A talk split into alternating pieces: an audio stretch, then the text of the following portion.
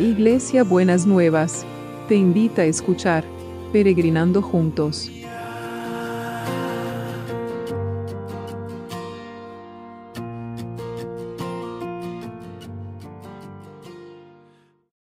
Buenos días mis peregrinos y peregrinas, ¿cómo estamos para empezar este domingo?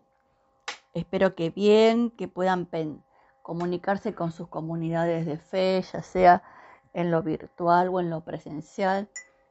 Los que pueden ir a presencial se van a, gozar de poder, de poder eh, encontrarse con sus hermanos y hermanas y participar de, eh, del culto, que es siempre es una experiencia nueva, renovadora, ¿no es cierto? Y los que no pueden, bueno, que los ven por YouTube y, o por, de manera digital y que también puedan aprovecharlo y, disfrutarlo, ¿no es cierto?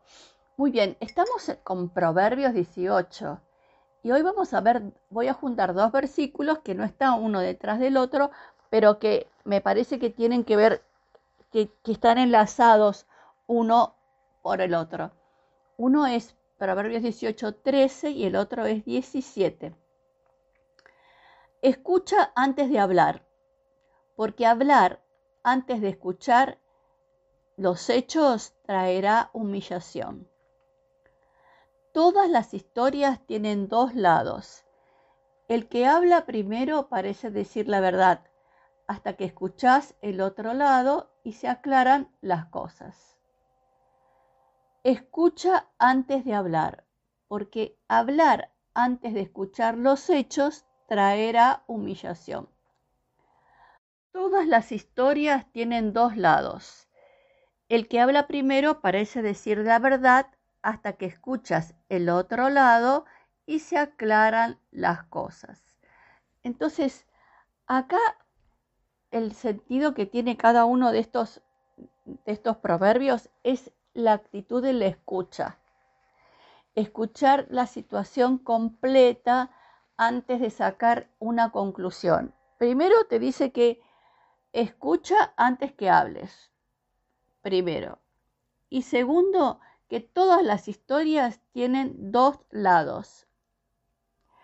Eh, había escuchado un, relato de una contadora de cuentos eh, sudafricana que escribió, que hizo una charla TED que se llamaba El peligro de una sola historia.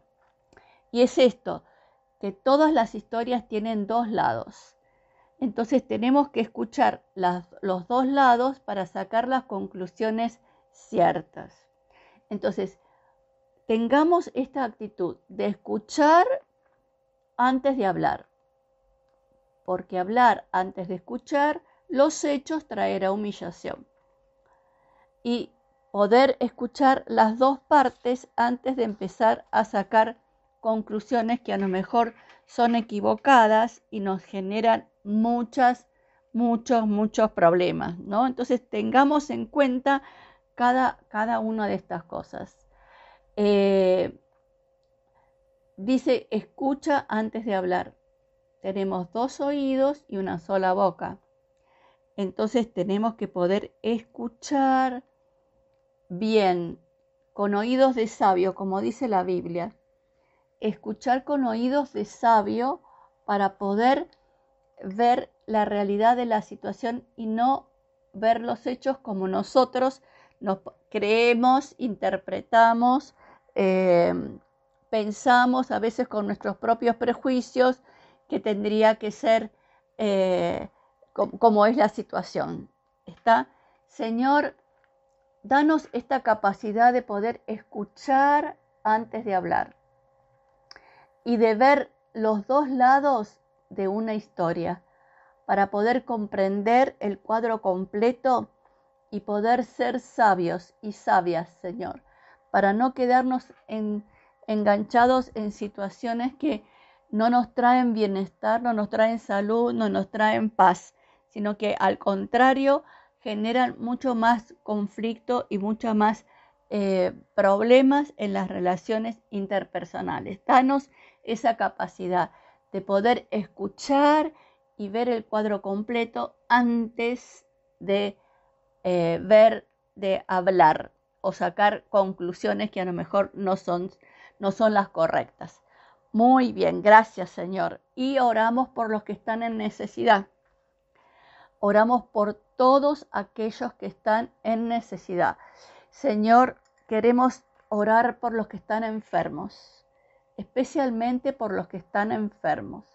Que vos empieces a desatar estos milagros de sanidad, los que están con tratamientos, los que están en proceso de, ser operados, como, como Vivi, que mañana la operan, eh, los que están en ese tiempo de espera, que tú, que los que están ya esperando el resultado a lo mejor de estudios, que tu mano de poder, tu mano de cuidado, tu mano de autoridad esté sobre cada situación, esté sobre cada cuerpo, esté liberando esos cuerpos, esté sanando esos cuerpos, esté trayendo bendición, Señor, en el nombre de Jesús, en el nombre de Jesús. Y, Señor, también no solamente oramos por los que tienen enfermedades físicas, sino por los que tienen enfermedades emocionales y espirituales. Señor, eh, quiero orar por una señora Cori que tuvo un infarto, pero, pero Cori, usted tiene que soltar esa carga, ese duelo que lleva durante tantos años y eso es lo que le está impidiendo vivir y poder eh, aceptar la vida que Dios eligió para usted, aunque quizás usted no lo hubiese elegido. Así que reciba este mensaje como de parte de Dios para su vida. Y los que están en situación de, de, esta perturbación mental, que puedan manejar las emociones, que Señor, dale esta habilidad y esta capacidad de poder manejar las emociones sanamente sin enroscarse en, en, pensamientos y en conclusiones que son equivocadas. Te lo pedimos en el nombre de Jesús. Amén y amén. Y oramos también por los que están, eh, el equipo de salud. No nos olvidamos de ellos, para nada nos olvidamos de ellos y de ellas. Los ponemos todos en las manos del Señor. Que verdaderamente, Señor, puedan estar sostenidos, guardados y protegidos por, por tu mano, por tu cuidado. Lo mismo para aquellos que trabajan para que nosotros podamos tener todo lo que necesitamos, Señor. Pero no solamente te pedimos por ellos, pero sino también te pedimos por nosotros para que nos cuidemos todavía, seamos fieles y cuidémonos para que eh, tu mano esté con, con todos, Señor, que seamos responsables los unos de los otros, porque es así donde el, se va a evitar toda la situación y se va a evitar todo el, contagio.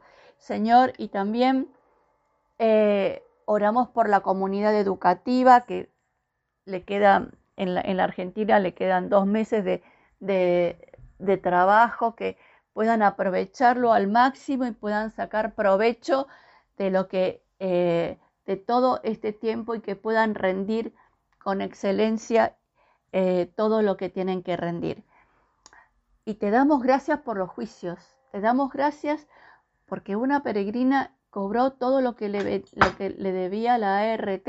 Así que gracias Señor, seguí bendiciendo, seguí aclarando, seguí poniendo estos milagros en los juicios, en los trámites, en cada una de las cosas, Señor, que tu mano de cuidado y de provisión esté con cada situación, que haya justicia en los tribunales, pero también justicia en los organismos del Estado gubernamentales y justicia en todos los lugares donde tus hijos y tus hijas tienen que hacer reclamos por, sus derechos justos. Te lo pedimos en el nombre de Jesús. Y seguimos orando por el trabajo, ¿eh? por el trabajo, por las fuentes de trabajo, por la, el, todo el proceso de producción, la cadena de producción, que no se corte, que se estimule, que se fortalezca, que pueda, Señor, empezar a necesitar cada vez más personal para poder abastecer a las necesidades y que la economía empiece, Señor, a agilizarse y a fortalecerse. Te lo pedimos en el nombre de Jesús. Y los milagros inmobiliarios. Esa logística celestial, esa logística divina que vos vas a estar desatando, Señor, que de repente va a parecer como este volcán que empezó, eh, entró en erupción en las Canarias, Señor, y se derramó por todos lados, que los milagros inmobiliarios sean como ese volcán, que irrumpan y se derramen por todos lados. Te lo pedimos en el nombre de Jesús. Amén y amén. ¿Y cómo va a ser el abrazo de hoy? El abrazo de hoy es este, porque yo que siempre hablamos que tenemos que tener gratitud, ¿no? Dice así, los que honran a Dios hablaron entre sí y el Señor escuchó con atención lo que decían. Y en presencia del Señor se escribió un libro en el cual se recordaba a los que honran al Señor y lo tomen en cuenta. Hay un libro en donde está su nombre escrito. Es ese libro de los que honran al Señor y lo toman en cuenta. Mire qué hermoso. Le leo de vuelta el abrazo, ¿eh? a los que honran a Dios, mis peregrinos y peregrinas que honran a Dios, los que honran a Dios, hablaron entre sí y el Señor escuchó con atención lo que decían, los mensajitos que nos mandamos. Y en presencia del Señor se escribió un libro en el cual se recordaba a los que honran al Señor, los peregrinos y las peregrinas que honran al Señor y lo toman en cuenta. Amén a ese abrazo. Espero que sí. Amén y amén. Muy bendecido domingo. Nos vemos mañana lunes.